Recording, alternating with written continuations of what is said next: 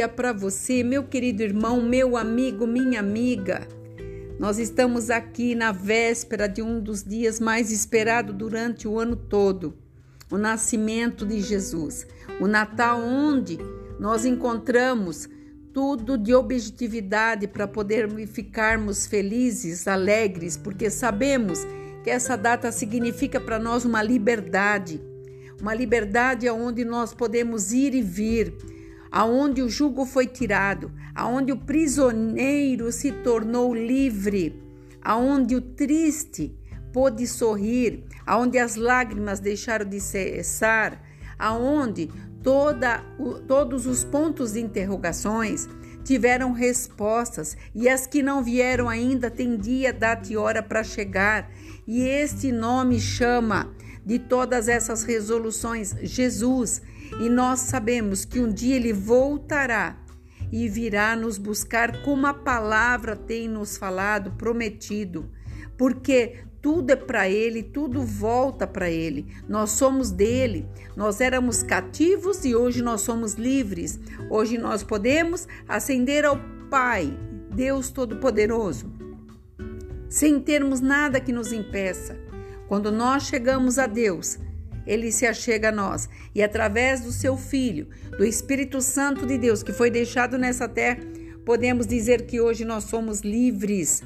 E aqui em Mateus 2, versículo 1 e 2 diz assim: Tendo Jesus nascido em Belém da Judéia, eis que vieram os magos do Oriente a Jerusalém e perguntaram: Onde está o recém-nascido, o rei dos judeus?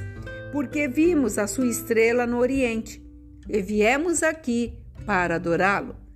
Ali nós não estamos é, presenciando pessoas que conheciam Jesus.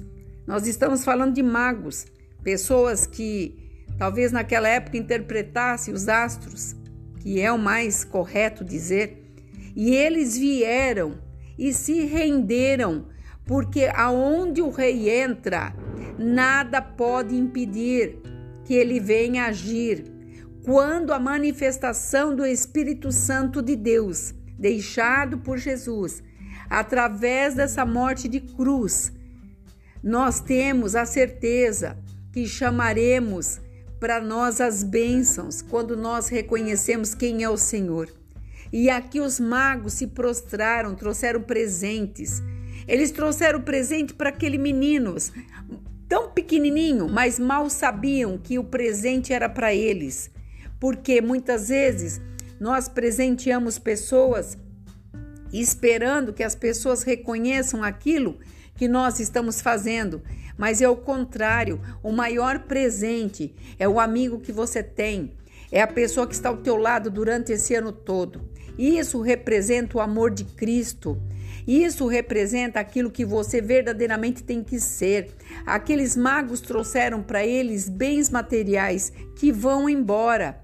Mas o maior bem que aqueles magos levaram foi a presença do menino, aonde eles mesmos proclamaram o rei dos judeus. Então veja bem, tudo isso concluiu para que eu e você hoje pudéssemos ser essas pessoas aonde Deus tem habitado, aonde Deus tem mudado, aonde Deus tem corrigido tudo aquilo que é falho.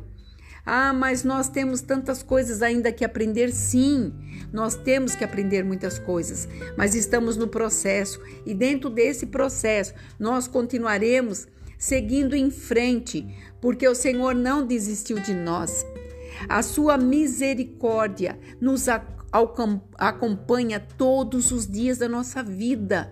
E isso para você é um trunfo, é uma vitória. Então hoje, nessa véspera de Natal, mesmo antes de você estar festejando com alegria junto com seus entes queridos, com amigos, aonde você estiver, lembre, há algo muito mais importante do que estar somente nessa alegria. Alguém teve que morrer por mim e por você. E hoje é lembrado, sabe, o nascimento nessa véspera, lembrado o nascimento desse Cristo, desse menino que nos nasceu, mas ele também se doou por nós.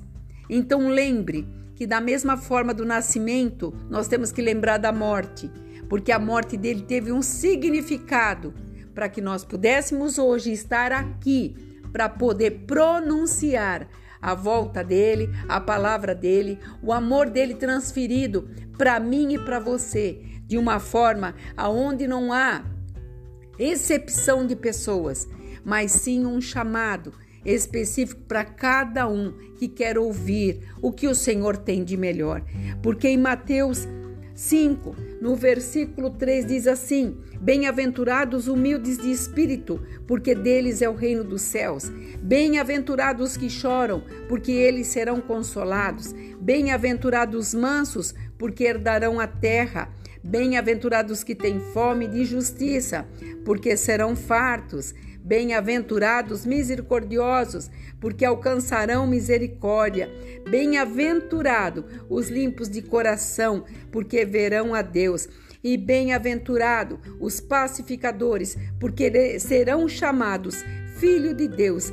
Bem-aventurados os perseguidos por causa da justiça, porque deles é o reino dos céus. Bem-aventurados sois quando por minha causa vos injuriarem e vos perseguirem e mentindo disserem todo o mal contra vós. Então nós somos os bem-aventurados. Então alegre seu coração. Quando Jesus deixou esta palavra para os seus discípulos das bem-aventuranças, nós sabemos que a promessa já foi dada. O menino nasceu, cresceu, nos ensinou morreu, ressuscitou e voltará, e continua nos ensinando através do Espírito Santo de Deus. Não deixe perder essa origem dentro de você. Não é toda a comida que você vai comer, toda a festa que você vai festejar, toda a roupa que você comprou, porque tudo isso vai passar, mas é o que permanece para sempre. Por isso que você possa ser nesse dia aquele que Deus escolheu para vencer, mais do que vencedores a cada dia. Que você entenda essa palavra, que você traga a origem do Natal para a tua vida e para a tua casa, para os teus familiares, para os teus amigos. Quando você abraçar alguém, abrace em nome de Jesus. Abrace para que o reino de Jesus não seja esquecido e que você possa ser essa pessoa que vai transmitir para todos aqueles que você passar pelo caminho, principalmente nesta data, onde pessoas estão solidárias, estão assim amorosas, querendo receber um abraço, uma palavra cativante. É o que o Senhor trouxe ao meu coração nesta manhã de domingo, véspera de Natal. E eu desejo para você as mais ricas bênçãos. Que o Senhor continue falando conosco a cada manhã, a cada dia. Que você não esmureça, não abaixe a cabeça, mas levante. Lutas vêm e vão, mas você já foi declarado vitorioso e você será vitorioso a cada dia. Basta você crer. Que você fique nesta paz. Shalom Adonai.